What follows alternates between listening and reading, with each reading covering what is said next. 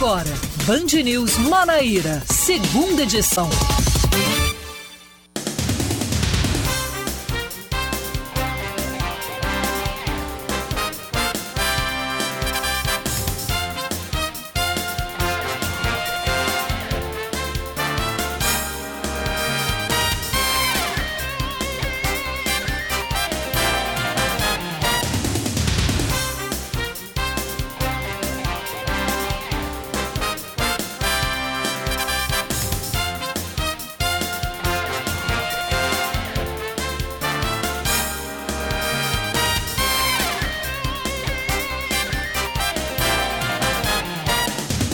Agora 5 horas e 1 minuto em João Pessoa, 5 e 1 na Paraíba. Boa tarde para você ouvinte que está sintonizado conosco aqui na 103.3 FM, Band News FM Manaíra. Hoje é terça-feira, 10 de maio de 2022 e já começamos mais uma edição do Band News Manaíra, segunda edição. O seu resumo de notícias de tudo que aconteceu durante esta terça-feira e as últimas atualizações da tarde. Comigo está a Sueli Gonçalves, que vai me acompanhar durante esse programa até às seis da noite. Boa tarde, Sueli. Oi, Oscar. Boa tarde a você, boa tarde a todos os nossos ouvintes que já estavam aqui comigo, os que estão chegando agora. Começando então mais um Band News Manaíra, segunda edição, nesse segundo dia da semana. Pois é, e vamos com as principais informações de hoje.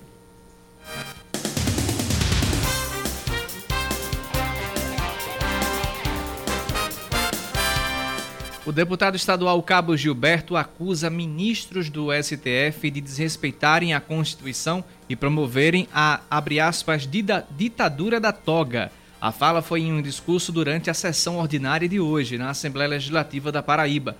Na ocasião, Cabo Gilberto negou ter defendido um golpe contra a corte em suas redes sociais, dizendo que suas declarações foram distorcidas. Inclusive, essa fala foi excluída do Twitter.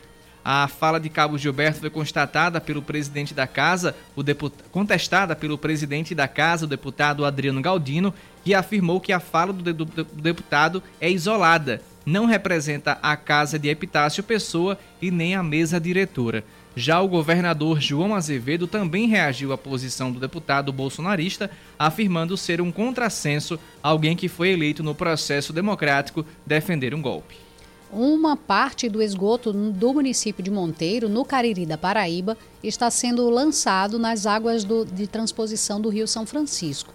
A afirmação é do Ministério Público Federal depois de uma inspeção realizada ontem. Para a Procuradora da República, Janaína Andrade, desde quando a transposição obteve licença prévia para operar, o problema do esgotamento sanitário em Monteiro, tido como uma das obras complementares ao projeto, não foi solucionado. Ela acrescenta que na avaliação do MPF há descaso com a obra, que teve um levantamento, é, no caso, que acaba gerando né, um dano ao meio ambiente no aspecto social e natural, além do grande vulto de recursos públicos. Além dos ofícios da CAGEPA e a Prefeitura de Monteiro, foi emitida uma cobrança à empresa responsável pela recuperação das estações elevatórias do município e o governador da Paraíba, João Azevedo, também foi notificado para conhecimento e adoção de providências. O governador da Paraíba, João Azevedo, exonera a Rosiana Meira da Secretaria Executiva de Economia Solidária. A portaria foi publicada na edição de hoje do Diário Oficial do Estado. Rosiana foi secretária de Saúde da capital entre 2005 e 2012. Ela havia sido nomeada pelo governador em 2019, inicialmente como secretária executiva de Segurança Alimentar. Por enquanto, não foi nomeado um substituto para o cargo. A Prefeitura de João Pessoa inicia amanhã a campanha Show Aedes. A ação é em combate a arboviroses, que são as doenças transmitidas pelo mosquito Aedes aegypti, a exemplo da dengue, zika e chikungunya. De acordo com a diretora da Atenção à Saúde da Saúde, é, no caso de Atenção à Saúde, Aline Grise, o objetivo da campanha é sensibilizar e conscientizar a população sobre seu papel na prevenção e no combate ao mosquito. Para contribuir com a mobilização, a população pode ligar para o Disque Dengue. O número é o 3214 5718, repetindo, 3214 5718. Funciona de segunda a sexta-feira, das 8 da manhã até as 5 da tarde, ou enviar mensagem para o WhatsApp. O número é o 986546377 Vou repetir: 98654 6377 funciona de segunda a sábado, das 8 da manhã até as 7 da noite. E vamos falar de esportes agora, porque a Federação Paraibana de Futebol solicita o VAR e arbitragem FIFA para a final do Campeonato Paraibano. O primeiro confronto da decisão entre Botafogo e Campinense será neste sábado, às 4 da tarde, no estádio Almeidão, enquanto a partida de volta será no sábado da próxima semana, no mesmo horário, no estádio Amigão. O Belo é o maior campeão estadual com 30 conquistas, a Raposa vem logo em seguida com 21 troféus, já o Rubro Negro, inclusive, é o atual campeão da competição. São 5 horas e 6 minutos. Band News. Tempo.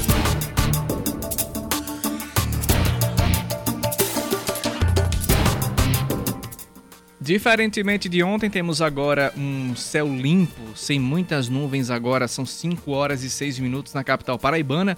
A previsão segundo a Clima Tempo ainda é que pode chover a qualquer hora, então não se iluda com esse céu limpo em João Pessoa. Pode fechar a qualquer momento e pode chover é, ainda esta noite. A temperatura atingiu a máxima dos 30 graus, hoje foi um dia um pouco mais quente, e a mínima de 23 durante a madrugada.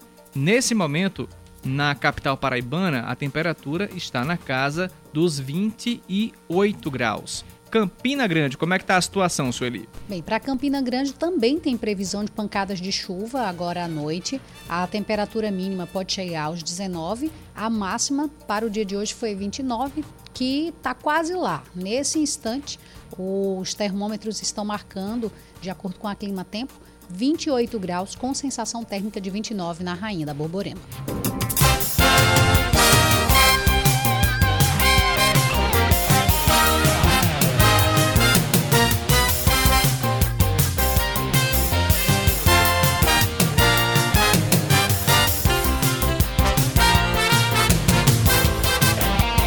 Agora são 5 horas e 7 minutos. Você ouvinte pode participar conosco através do nosso WhatsApp 991 11 9207 991 11 9207. Esse é o nosso número para você participar com a gente, você mandar a sua mensagem, trazer o seu comentário, trazer informação da sua cidade, do seu bairro, reclamar, sugerir, enfim, participe conosco da nossa programação 991 11 9207 e vamos diretamente com o primeiro assunto do dia, falando sobre esse esgoto que está jorrando nas águas da transposição do Rio São Francisco, na Paraíba, por pelo menos cinco anos.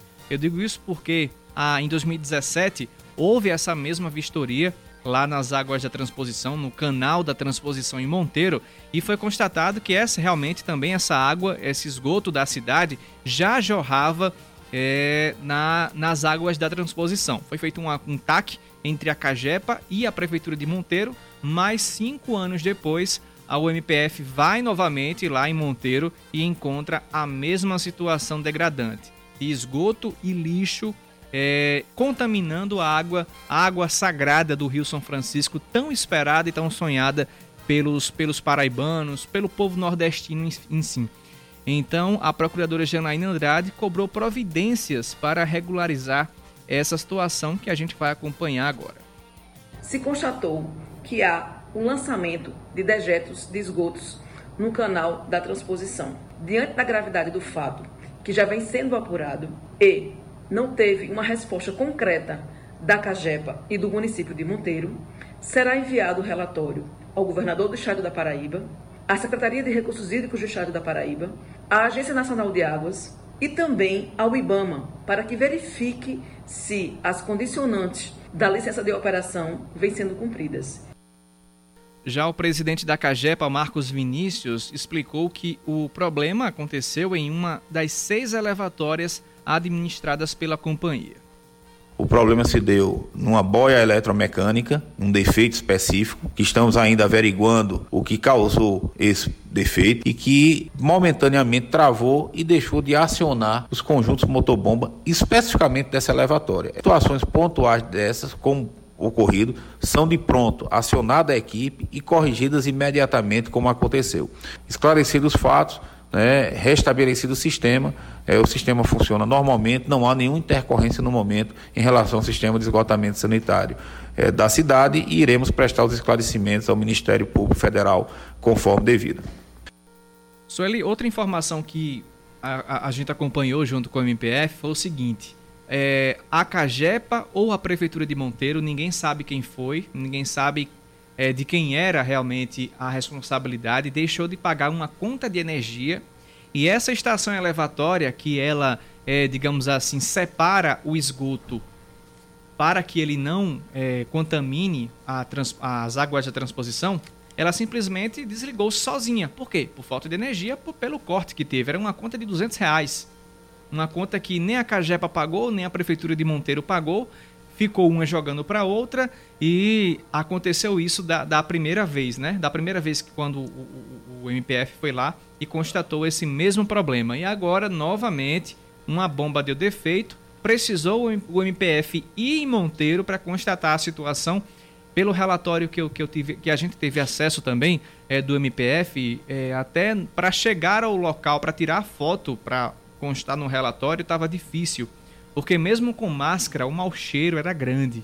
E as pessoas, os agricultores, o pessoal que esperou tanto por essas águas do, da transposição do eixo leste, que é, que é em Monteiro, que a gente acompanhou isso aqui tudo é, aqui na Band News, é, e se deparar com uma situação que você não pode usar água, tá lá a estrutura que custou milhões ao governo federal, aos cofres públicos e um errozinho de saneamento básico que é o básico, saneamento básico, é o nome já de estudo, né? Que eles deveriam ter esse direito é, de acordo com a Constituição e infelizmente por irresponsabilidade não sabe de quem, fica um jogando para o outro, a Cagepa joga para a Prefeitura de Monteiro e vice-versa, e isso aconteceu.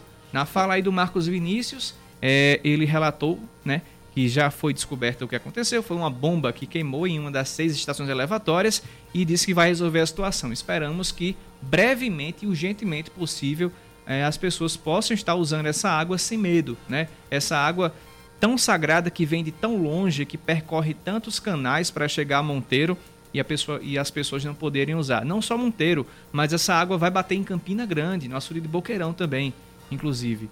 Então, é, é um descaso que aconteceu com isso e a gente está aqui para cobrar e para ver o resultado também. Não só cobrar, mas ver o resultado é, e trazer para os ouvintes o quanto antes. Eu fico imaginando quanto tempo já que esse problema está acontecendo, Ascar, porque se o Ministério Público chegou aí até lá é porque várias tentativas de resolução de outra maneira foi feita, porque geralmente o Ministério Público ele nem sempre é o primeiro a ser acionado quando tem um problema. Ele é quando não consegue por outros meios. Aí o pessoal vai ao Ministério Público para que ele possa ir lá e acabar é, constatando, averiguando se o que foi denunciado ele é fato ou, ou não. Então, num caso como esse, a gente fica imaginando todo o quanto já prejudicou o rio, que é como você bem colocou, é o que é tão esperado pelos agricultores, pelos moradores. É uma região tão sofrida com relação à questão de falta d'água. É, se é. você for fazer um estudo, é, sofre mais do que o sertão, porque é, fica mesmo no meio do estado. É né? complicado, é uma região de difícil chegada uhum. d'água. E assim, a transposição era muito esperada, muito aguardada, e você vê um descaso desse com esse bem comum. É um problema ambiental, é um problema social uhum. e é um problema de educação mesmo. É As pessoas não têm educação suficiente para valorizar e respeitar aquilo que é de comum de todos.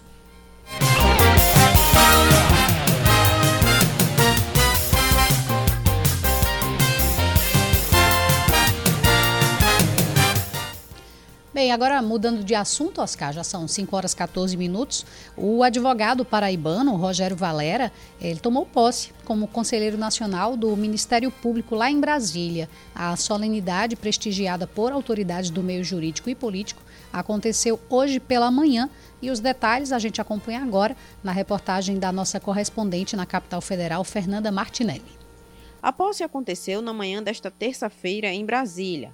Com a presença de conselheiros, advogados e autoridades políticas, Rogério Varela foi empossado como integrante do Conselho Nacional do Ministério Público. Além do paraibano, também tomou posse o advogado Rodrigo Bardaró, do Distrito Federal. Os nomes de Rogério Varela e Rodrigo Bardaró foram escolhidos com 25 dos 27 votos necessários pelo Conselho Pleno do Ministério Público. Logo após essa aprovação, os nomes dos advogados foram colocados em análise pelo Senado Federal, onde eles passaram por uma sabatina na Comissão de Constituição e Justiça. Logo após a aprovação dos parlamentares, os novos conselheiros foram nomeados pelo presidente da República e empossados pelo presidente do Conselho Nacional do Ministério Público. Rogério Varela falou sobre a emoção e a responsabilidade de assumir uma cadeira como conselheiro federal do Ministério Público. É uma alegria muito forte, é um senso de responsabilidade redobrado, representar a Ordem dos Advogados do Brasil em um colegiado tão honroso e seleto como é o CNMP. Entendam que eu estou aqui para auxiliar na sociedade, é essa é a minha compreensão, e caminhar de mãos dadas para o melhor cumprimento das missões institucionais do Ministério Público. Presente à solenidade, o superintendente do Sistema Opinião de Comunicação, Cacá Martins, destacou a importância do trabalho do advogado Rogério Varela como novo conselheiro federal. É muito importante o advogado paraibano, nascido em João Pessoa, mas representa o Nordeste, né? Então, é, e a visão de mundo que o Rogério tem é um rapaz muito preparado, com certeza. Ele tem uma visão social também muito importante. E aqui no Conselho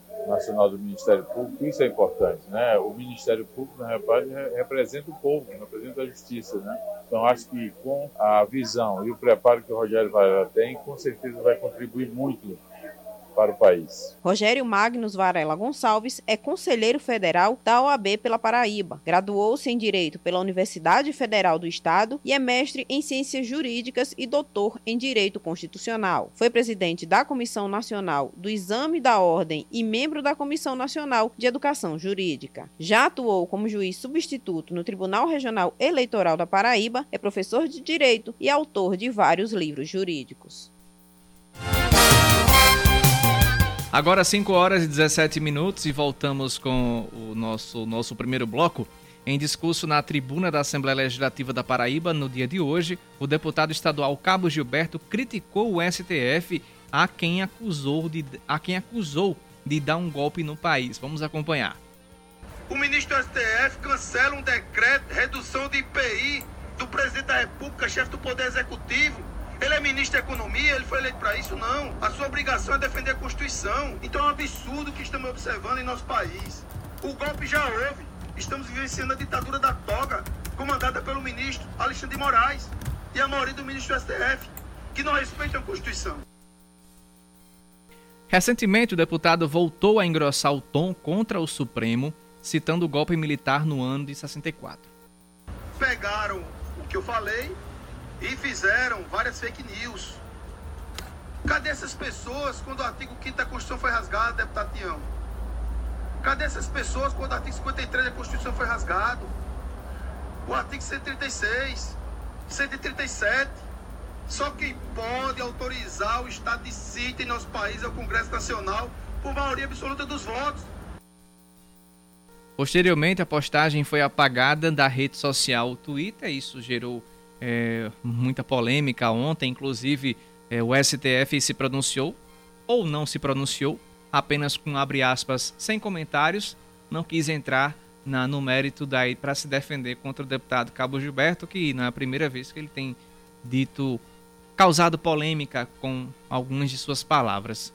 Mas vamos seguindo adiante. Vamos falar com vamos agora com a coluna de política com Cláudia Carvalho. Política com Cláudia Carvalho. Messinho e a verdade sobre o PP e o PSB. Essa, esse, esses são os assuntos da coluna de hoje. O vice-prefeito de Cabedelo, Messinho Lucena, deixou escapar hoje que o impasse entre Agnaldo Ribeiro e João Azevedo não teve grandes avanços. Messinho foi entrevistado aqui na Band News FM e tentou dar até um ar positivo à dúvida sobre a inclusão ou não de Agnaldo Ribeiro como candidato ao Senado na chapa de João. Mas acabou mesmo foi transparecendo que o grande motivo da indefinição continua. Eu vou explicar. Segundo o pré-candidato a deputado federal pelo Progressistas, está mais perto do que longe de sair sair uma decisão. Essa é a declaração dele. Mas essa frase é muito vaga. Em suma, não tem previsão nenhuma de se resolver a parada. Quando foi perguntado se o motivo da demora ainda seria o fato de lideranças dos republicanos terem prometido votar em Efraim Moraes Filho para o Senado, Mercinho revelou que sim. E que o Progressistas não admite que Hugo Mota, Adriano Galdino e outros líderes da base de João Azevedo prefiram votar em Efraim e deixem de lado o pré-candidato do governador ou o pré-candidato que o governador quer ter. Agnaldo e o Progressistas exigem o voto unido dos republicanos nele, Caso contrário, nada feito. E isso é nada mais, nada menos que o motivo do início dessa discussão, que pelo visto não mudou quase nada. Em outro assunto, Pepe e João Azevedo também não falam a mesma língua. Enquanto João demonstra total apoio a Luiz Inácio Lula da Silva para presidente da República, os progressistas, por sua vez, não querem conversa com o petista. Também pudera. Ciro Nogueira, que é o presidente do PP Nacional, é ministro da Casa Civil de Bolsonaro. Analisando essa situação, é de se perguntar se a mesma lealdade que o PP cobra dos republicanos no voto para o Senado também não caberia ser exigida por João Azevedo em relação ao PP no quesito presidente da República. Casa de ferreiro, espeto de plástico biodegradável de qualquer material que se adeque ao momento.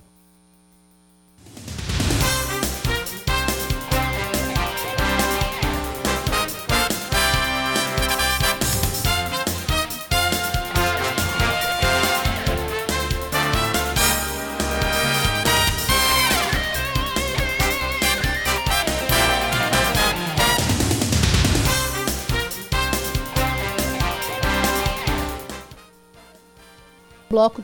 Agora ah, sim, senhor. Muito obrigado, Oscar. Agora 5 horas 22 minutos. Estamos de volta com o segundo bloco do Band News Manaíra, segunda edição, para trazer mais informação para você e vamos aos destaques desse bloco a Prefeitura de João Pessoa projeta arrecadar 50 milhões de reais com renegociação de dívidas tributárias. Isso será possível graças à medida provisória 22/2022, que institui incentivos temporários para a regularização de débitos com o município. A negociação já está aberta e vai se estender até o próximo dia 8 de junho, com descontos que chegam a 100% nos juros e 90% em multas para tributos, multas e demais receitas públicas devidas ao município, como IPTU, ITBI, ISS, TCR, multas de construção da Secretaria de Meio Ambiente e também do PROCON de uma pessoa.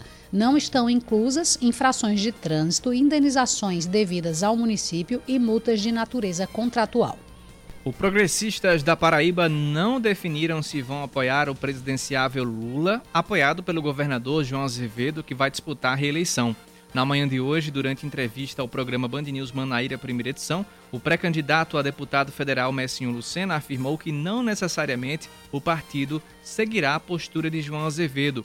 Messinho também falou sobre a expectativa em torno do anúncio da pré-candidatura de Aguinaldo Ribeiro ao Senado na chapa de João Azevedo e confirmou também que a demora nessa confirmação se deve ao fato de lideranças do republicanos, um dos principais partidos da base do governador, terem declarado apoio a Efraim Filho, pré-candidato do União Brasil ao Senado o governo do estado está avaliando a realização de um concurso para a Polícia Militar. Segundo o governador João Azevedo, a Secretaria de Segurança Pública já está fazendo o levantamento das vagas. O governador lembrou que o concurso para a Polícia Civil já vem sendo realizado e que o governo tem investido na valorização da carreira dos profissionais da segurança. A senadora Nilda Gondim apresenta um projeto que prevê veterinários em equipes de emergência de aeroportos. A matéria, segundo a autora, foi motivada pelos vários casos de incidentes envolvendo o transporte aéreo de animais de estimação aqui no país, muitos dos quais marcados pela fuga e até mesmo pela morte de alguns mascotes, conforme notícias veiculadas na imprensa nacional. Nilda Gondim observou que, que, os aeroportos brasileiros mais movimentados possuem sistemas de resposta à emergência médica para atendimento de ocorrências no aeródromo ou em seu entorno. Esportes, Sueli Gonçalves. Um dos destaques de uma das maiores zebras da história da Copa do Brasil pode estar desembarcando na Maravilha do Contorno nos próximos dias. O Botafogo da Paraíba está prestes a anunciar o meia Nino Mipibu. É isso. Mipibu, é o ex-Globo FC um dos nomes mais, é, um dos nomes que ajudaram a Águia, a de Ceará Mirim, a vencer o Internacional por 2 a 0 e avançar de forma inédita para a segunda fase da competição nacional. Independente das especulações, o Botafogo da Paraíba segue se preparando para o primeiro jogo da final de, do Campeonato Paraibano contra o Campinense, que acontece no próximo sábado às quatro da tarde no estádio Almedão, aqui em João Pessoa seu caminho. Agora são 5 horas e 26 minutos em João Pessoa. A Sueli Gonçalves trouxe informação para você, ouvinte, ali por volta das 10 para as 5 da, da tarde. 5 para as 5. 5 para as 5, foi mais perto, né, Sueli? Isso. É, aconteceu uma, um, um, caminhão pegou fogo é, no, na, na BR-230, ali no sentido. 101. 101, no caso, no sentido João Pessoa, Recife, não é? é, ali nas proximidades de Alhandra. Recife João Pessoa, proximidade de Alhandra. Exatamente. É, de quem vem. De quem vem para aqui, para João Pessoa. Então, é, esse caminhão pegou fogo, inclusive um ouvinte, no, um ouvinte nosso passou é, por lá agora há pouco, constatou essa foto, tirou até a foto desse, desse caminhão que pegou fogo e o trânsito segue um pouco intenso até que se, que se remova. Ele tá, pegou fogo no acostamento, mas uma, uma partezinha da faixa da direita também foi atingida. Então, por isso que o trânsito segue intenso para quem sai de Recife e vem para a capital paraibana, passa ali próximo à cidade de Alhandra. Não é um trânsito pequeno, não, é grande, pela foto que ele mandou aqui pra gente. Então, é porque é uma atenção. área de grande movimento, né, Oscar? É e assim, por essas horas aí é que tem bastante gente que, que transita por aí, tá desde as duas e meia da tarde uhum. que esse, aconteceu esse acidente. Não houve feridos, de acordo com a PRF, ainda bem, mas sem previsão de desobstrução aí de parcial dessa pista.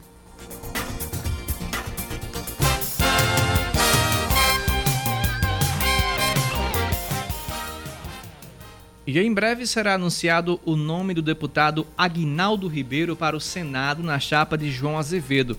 A declaração é do vice-prefeito de Cabedelo e pré-candidato à Câmara Federal pelo PP, Messinho Lucena, durante entrevista concedida hoje à rádio Band News FM Manaíra. Messinho ainda disse que o partido deu liberdade para o apoio à presidência da República. A gente vai ouvir agora um trecho dessa entrevista com Messinho. Deixa eu lhe perguntar uma coisa, Messinho. Você, como vice-prefeito de Cabedelo, filiado ao PP, filho do prefeito João Pessoa Cícero Lucena, você saberia nos informar, nos dizer ou projetar quando é que vai acabar a novela e Agnaldo Ribeiro vai anunciar o destino político dele nas eleições de 2022, Messinho? Você teria, por acaso, essa informação para nós? Acredito que as eleições deste ano, alguns motivos naturais do processo democrático, eu acredito que ela foi um pouco antecipada por alguns pretensos candidatos que desde o ano passado já colocou o seu bloco na rua por uma estratégia pessoal, por uma estratégia de partido, enfim. E causou uma certa ansiedade em todos por definições que normalmente se tomaria mais próximo das convenções. Mas por esse motivo, é, houve claramente uma antecipação desse processo político. Acredito que está mais perto do que nunca. Eu até em uma entrevista que eu dei ano, na semana passada, disse que provavelmente até o final de semana estaríamos tendo essa definição. Acho que faltam poucos ajustes. O deputado o Agnaldo Ribeiro se encontra em Brasília, conversei com ele por telefone ontem pela manhã e ele me disse que já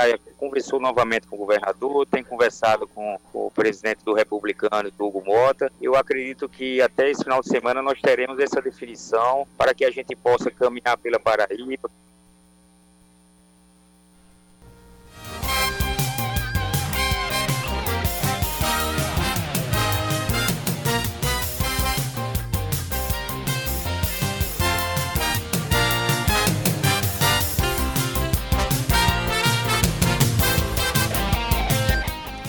5 horas 29 minutos. Seguindo com mais informações, porque as audiências públicas regionais do Orçamento Democrático Estadual, a partir de agora, vão acontecer de forma presencial, retomando essa, essa medida de maneira presencial. É, nas 14 regiões administrativas, com a participação do governador João Azevedo, da equipe do governo e também envolvendo a participação da população.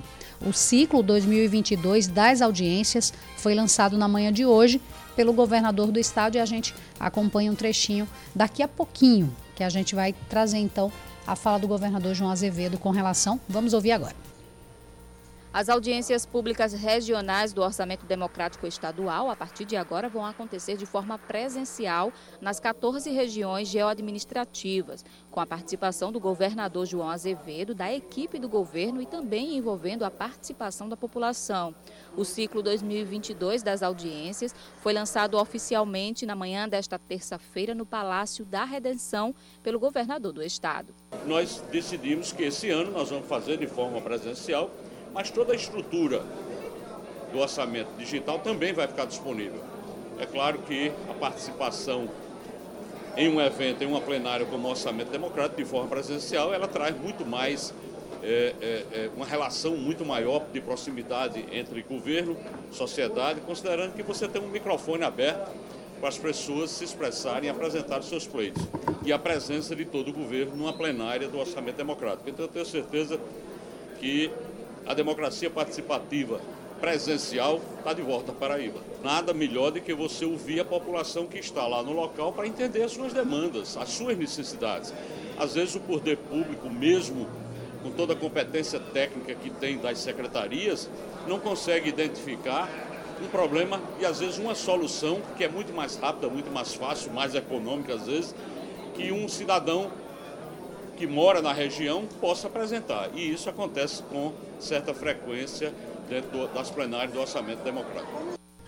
Bem, tá aí então, a gente ouviu o, na matéria de Joana Brito, que é repórter da TV Band Manaíra, trazendo informações com relação ao orçamento democrático. Como eu falei, Oscar, vem já aí alguns anos que não estava sendo possível acontecer de maneira presencial. A pandemia acabou tirando né, um pouco dessa discussão presencial do, com relação ao orçamento, mas anunciado hoje de manhã, então, pelo governador, a, essa retomada e as audiências elas estão programadas para começar esta semana e devem acontecer entre os dias 12 de maio a 1 de julho em 15 plenários, em plenárias públicas, no caso 15 audiências.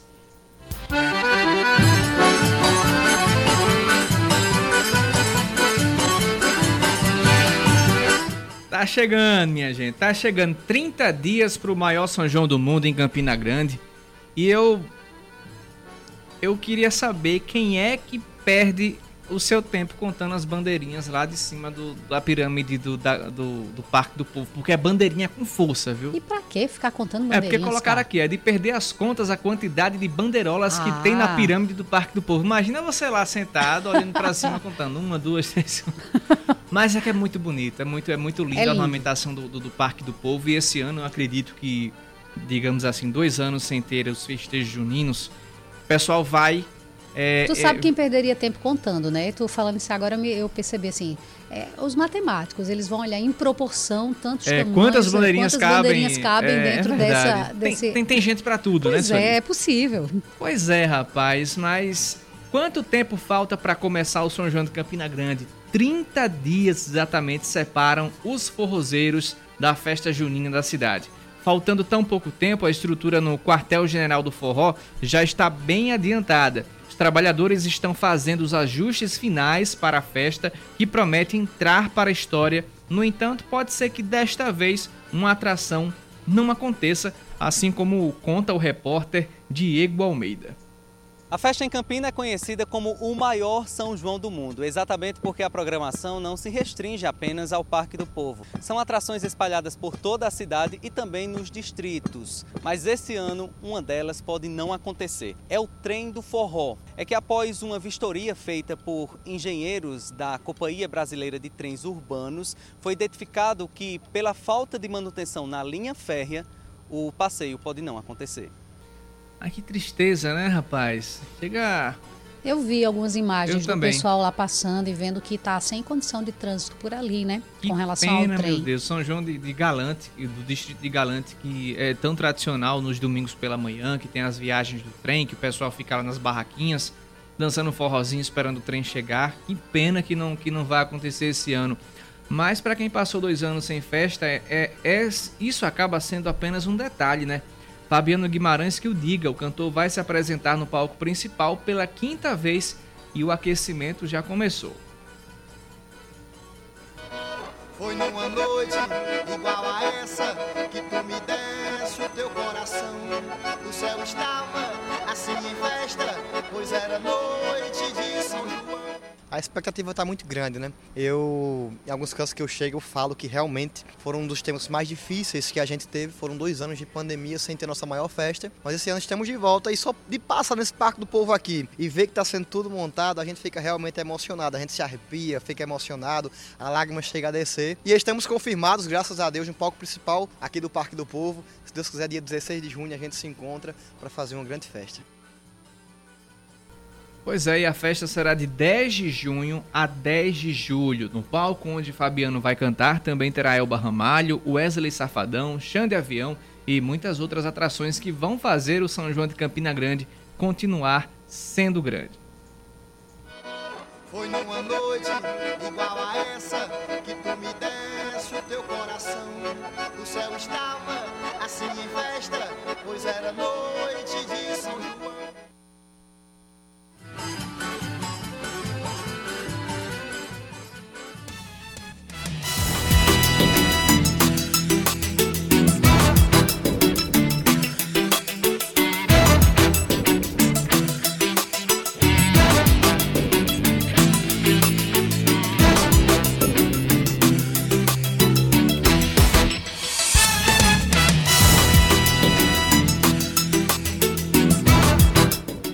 Temos participação de ouvinte aqui pelo 99111 9207. Boa tarde. Boa noite, vocês que fazem a rádio da Band News. Eu acho que não é próximo a Alhandra, é Mata Redonda, porque a Alhandra é lá em cima, tá certo? Eu creio que é, é o anúncio aí para vocês dar é Mata Redonda. É, com relação a essa questão, é porque município é território Uhum. de Alhandra, é questão territorial, divisa, né? A gente classifica como Alhandra, mas para ficar mais fácil, vou dar um ponto de referência que é próximo ao Rei da Coxinha, para quem vem. O pessoal já, já conhece ali a região, é onde aconteceu o acidente, então se você sabe que está longe desse lugar, então vai pegar um trânsito bem grandinho até conseguir passar. Agora 5 horas e 38 minutos na capital paraibana. Vem vacina na Band News FM. A Prefeitura de João Pessoa vai seguir a campanha de vacinação amanhã contra a Covid, imunizando todos os públicos a partir dos 5 anos de idade. Apenas pessoas acima de 60 anos que vão tomar a segunda dose de reforço ou quarta dose vão precisar realizar agendamento, que pode ser feito a partir das 7 horas daqui a pouco, desta terça-feira, pelo aplicativo Vacina João Pessoa ou no site vacina.joaopessoa.pb.gov.br. Além de crianças de 5 a 11 anos, estão disponíveis também primeiras doses para o público com 12 anos ou mais, além da segunda dose da Coronavac, da Pfizer, AstraZeneca e Janssen. Pode tomar a terceira dose a população com idade a partir dos 18 anos, com 120 dias após a segunda dose, imunossuprimidos 28 dias e trabalhadores da saúde também 120 dias. A aplicação da quarta dose é destinada para indivíduos imunossuprimidos e idosos a partir dos 60 anos que tenham recebido a terceira dose há pelo menos 120 dias. A documentação exigida para crianças de 5 a 11 anos precisam levar o cartão do SUS ou CPF comprovante de residência na capital paraibana. Para receber a primeira dose da vacina a partir dos 12, é necessário apresentar um documento oficial com foto, cartão do SUS, CPF e também comprovante de residência. Já para a dose 3, 2, 3 e 4, é só necessário apenas o cartão de vacinação e um documento pessoal com foto. Uma dúvida que os ouvintes tiram sempre: Oscar, eu tomei em outra cidade, mas por conta do tempo eu tive que me mudar para João Pessoa e e tenho que tomar a dose aqui porque já não moro mais naquela cidade. Posso tomar? Pode sim. É só você procurar um dos pontos de vacinação que está oferecendo a vacina que você precisa e você leva o cartãozinho da cidade onde você tomou, que eles fazem lá a atualização sem problema nenhum. 5 horas e 40 minutos, lembrando que 7 da noite, idosos acima de 60 anos ou os responsáveis pelos idosos, os filhos, netos, precisam abrir o aplicativo para é, agendar a vacina. 5h40, já já a gente volta com o último bloco do Band News Manaíra, segunda edição.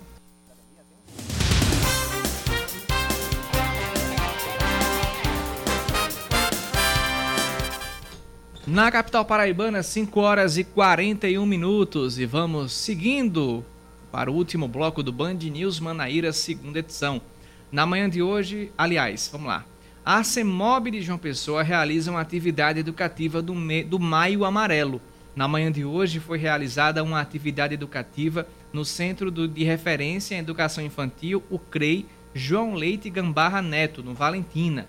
O objetivo é trazer conhecimentos básicos para os pequenos de uma maneira divertida e interativa para formar futuros cidadãos conscientes com atitudes responsáveis no trânsito. Continuando a programação do, do Maio Amarelo, os educadores estão agora à tarde realizando uma ação com os servidores do Paço Municipal na Praça Pedro Américo. O Maio Amarelo é um movimento mundial que tem como objetivo conscientizar as pessoas por um trânsito mais seguro e sem vítimas, tendo em 2022 o tema Juntos Salvamos Vidas.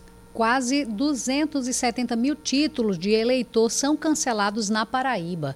É, de acordo com o Tribunal Regional Eleitoral, em números totais, são 267 mil pessoas que não estão aptas para votar nas eleições de outubro. No entanto, esse número pode aumentar, já que o processamento de dados do TRE só deve ser concluído em 1 de junho. Cerca de 43 mil documentos foram cancelados por ausência consecutiva nas últimas três eleições.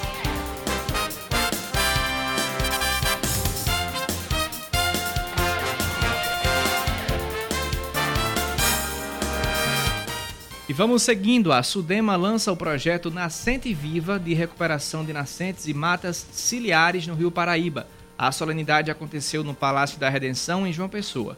No evento, o superintendente da autarquia, Marcelo Cavalcante, apresentou as metas, propósitos e ações do projeto.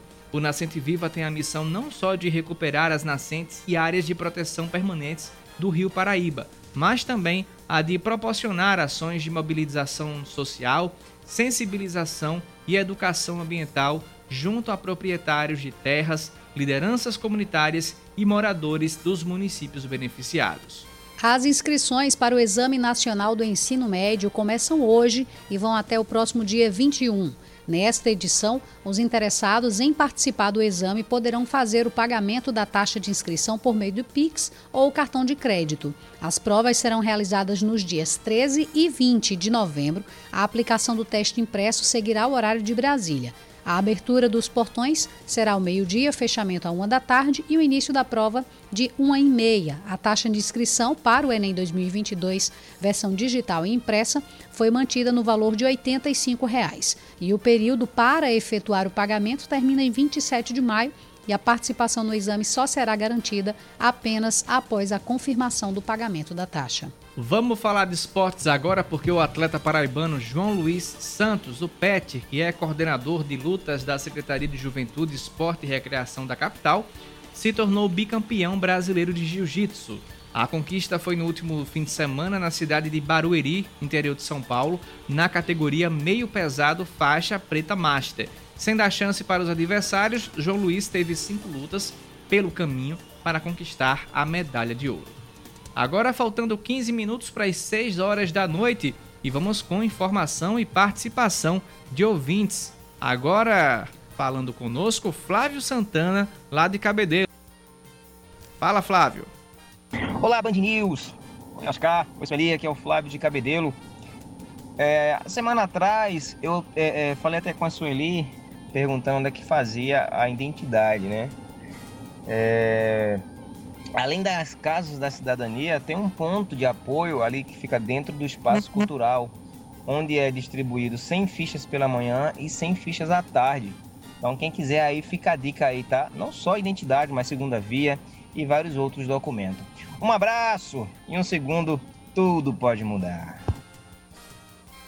Tá aí, Flávio, obrigado pela sua participação e pela informação também, né? Além das casas da cidadania, tem o, o, o espaço cultural que desde o começo da pandemia é, já funcionava, inclusive tira, é, tirando o documento das pessoas para que elas pudessem ter acesso aos auxílios que foram distribuídos pelo governo. Então permaneceu. Bom saber que tem mais um ponto para as pessoas que querem tirar a segunda via ou fazer a primeira da sua carteira de identidade. É, são 5 horas e 46 minutos. Paulo de Chicó participando com a gente. Obrigado, Paulo, pela mensagem, pela informação aqui também. Rodrigo Higino também mandou mensagem para a gente. E outros ouvintes que mandam mensagens. João Mendes, desde o fim da tarde, que estão aqui acompanhando a nossa programação na Band News FM Manaíra.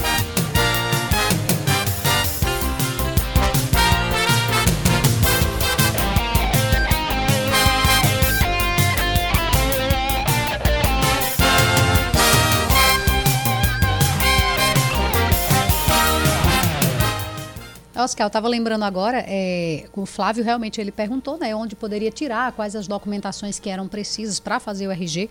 E eu estava pensando tanto de documento que a gente tem que tirar. E são obrigatórios, muitos deles, né? A Uhum. gente, quando nasce, já tem que obrigatoriamente tirar o registro de nascimento. Exato. Que é um- uma determinação, inclusive, tem lei que diz, nasceu já tem que ter. E, é claro, tem que saber o, a data, nome, pai, mãe, tem que, enfim, tem que constar tudo ali. Depois você cresce mais um pouquinho, tem o título. Tem o CPF, tem o RG. Esses são o- os que a gente tira assim. O, o título não, tira depois dos 16, mas Uhum. tem o RG, que é o registro geral, que você já pode tirar quando nasce também.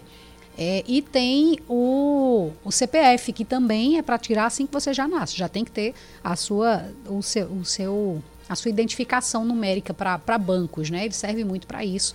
Para, enfim, enquanto cidadão, para a questão financeira, o CPF ele é fundamental. Aí você faz 16 anos, tem o título. Faz 18, você escolhe tirar a sua habilitação. E é, também é um documento que se torna obrigatório para você poder dirigir, obrigatório para quem vai escolher isso. E você casou, aí tem a sua certidão de casamento, Casamento. que vai substituir a de nascimento. A de nascimento ela já passa a ficar em segundo plano, a de casamento é certo. Separou, vai ser a certidão de divórcio. Mas Minha aí nossa. ficou viúvo ou viúva, aí a certidão de óbito é a que vai servir para você de documentação. Então, assim, é muita. Isso eu estou falando os básicos. Ainda tem vários outros documentos. Caso você vá viajar, tem que ter o passaporte, Uhum. viajar para fora, para outros países. Nem todos exigem. Aqui na América a gente tem alguns que não precisam, mas tem o passaporte. E assim a gente vai tendo tanta documentação e tantos números para decorar que é até difícil, né? E um precisa do outro para poder tirar o outro, né? Já percebeu Exatamente. isso? É desse jeito. São 5h49, vamos, vamos agora saber como é que está o trânsito em João Pessoa nesse, fim, nesse finzinho de tarde. Aliás, começo de noite já que já escureceu aqui na capital. Seu caminho. A CEMOB informa que há um trânsito moderado na Via Expressa Padre Zé, sendo o maior fluxo no sentido bancários.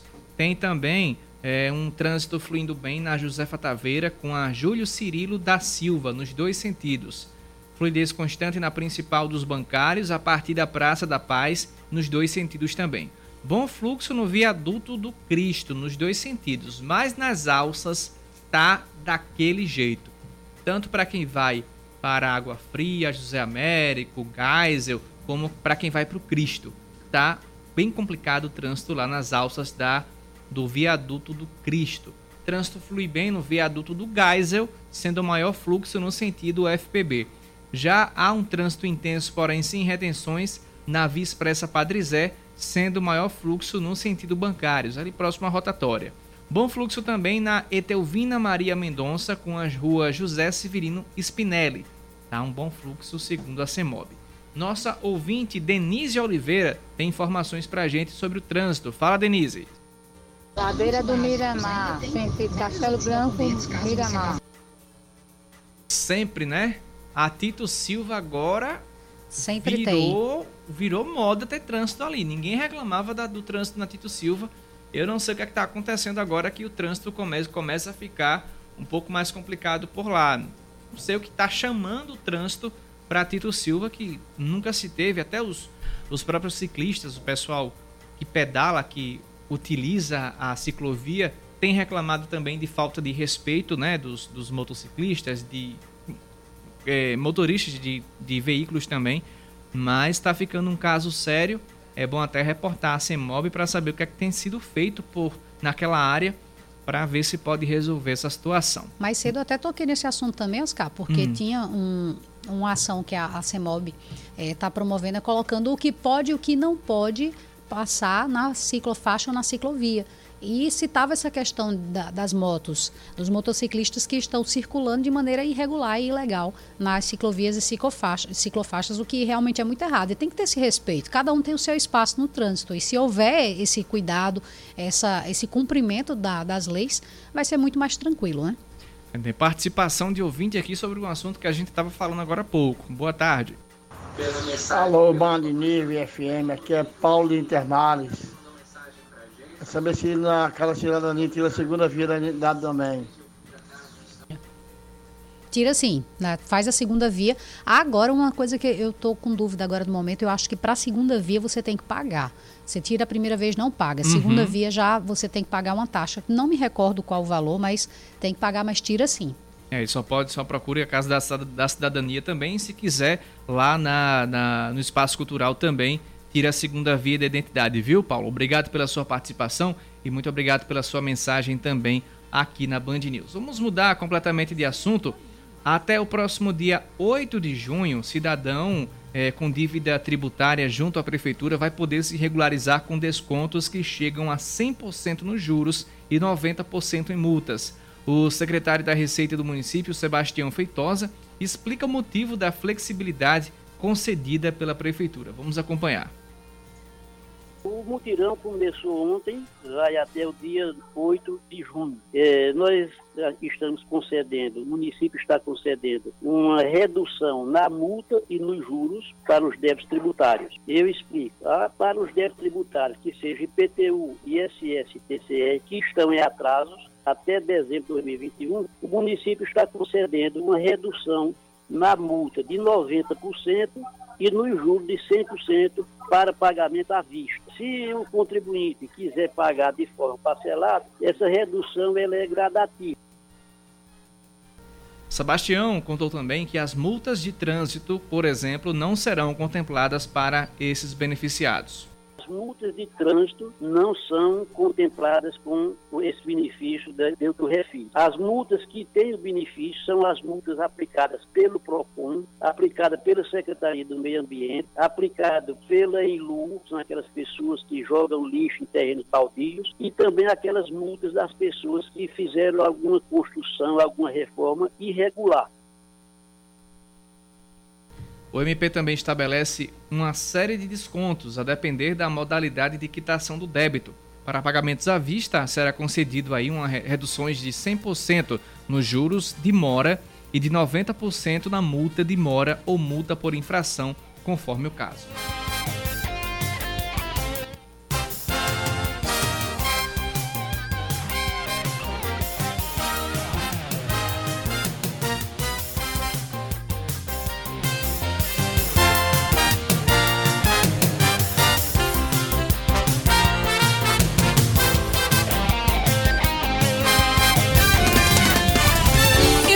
Esportes, com Ellison Silva.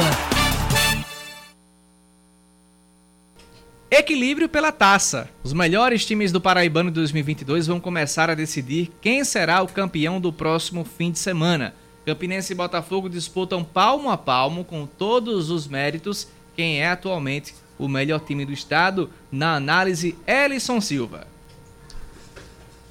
Campinense e Botafogo fazem campanhas muito parecidas na Série C do Campeonato Brasileiro. Os dois times estão invictos jogando em casa. A Raposa tem 7 pontos e o Belo tem 9.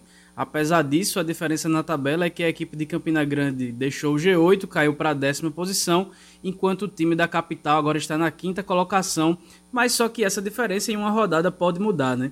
Só que tudo isso fica do lado de fora agora para a decisão do Campeonato Paraibano, que começa no próximo sábado no caótico gramado do Estádio Almeidão, a partir das 4 horas da tarde, praticamente três semanas depois da disputa das semifinais do estadual, algo que é totalmente fora de propósito, como eu já falei por aqui há alguns dias.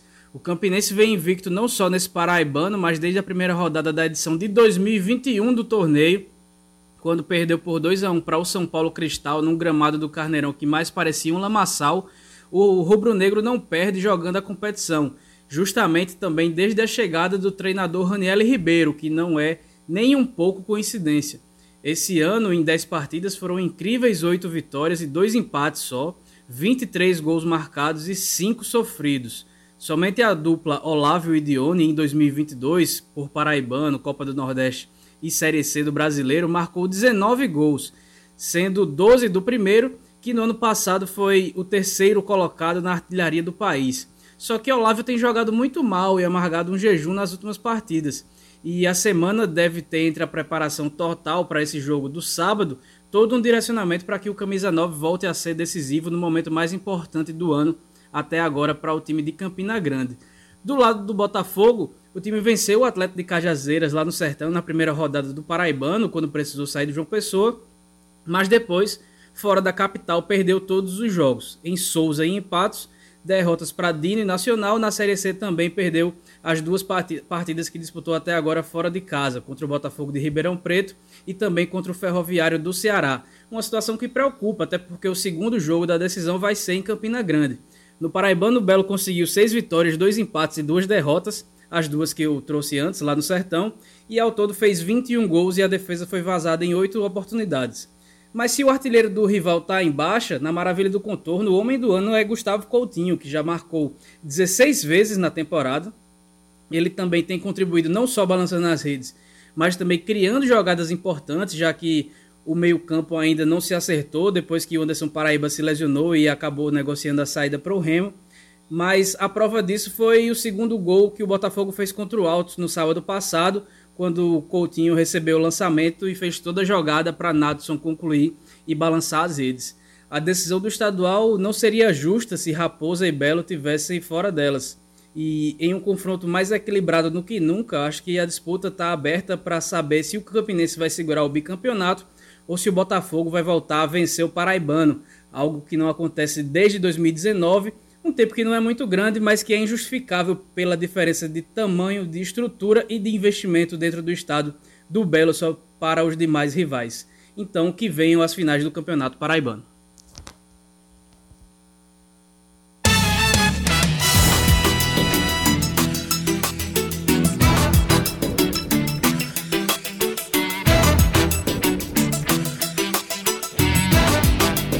Agora são 5 horas e 58 minutos, dá tempo só de trazer ainda algumas informações do trânsito. A CEMOB nos informa que há um trânsito fluindo bem na Pedro II com a Rui, Barbo a Rui Barbosa, aqui depois da rádio, lá nas proximidades da curva da Santinha.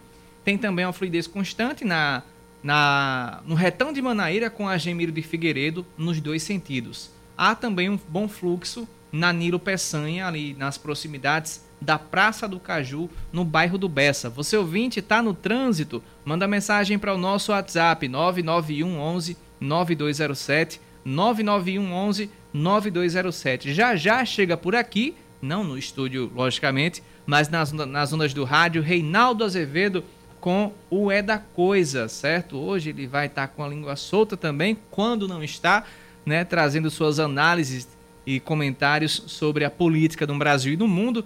E eu estarei aqui nos intervalos do É da Coisa trazendo também atualizações do noticiário paraibano. Então, não sai da nossa sintonia, fica na 103.3, vai preparar teu cafezinho, mas deixa o rádio ligado e continua acompanhando a nossa programação. Sueli Gonçalves, até amanhã. Bom descanso para você. Obrigado, Oscar. Até amanhã você e todos os nossos ouvintes. Amanhã eu estou de volta depois de uma da tarde. Bom trabalho para você.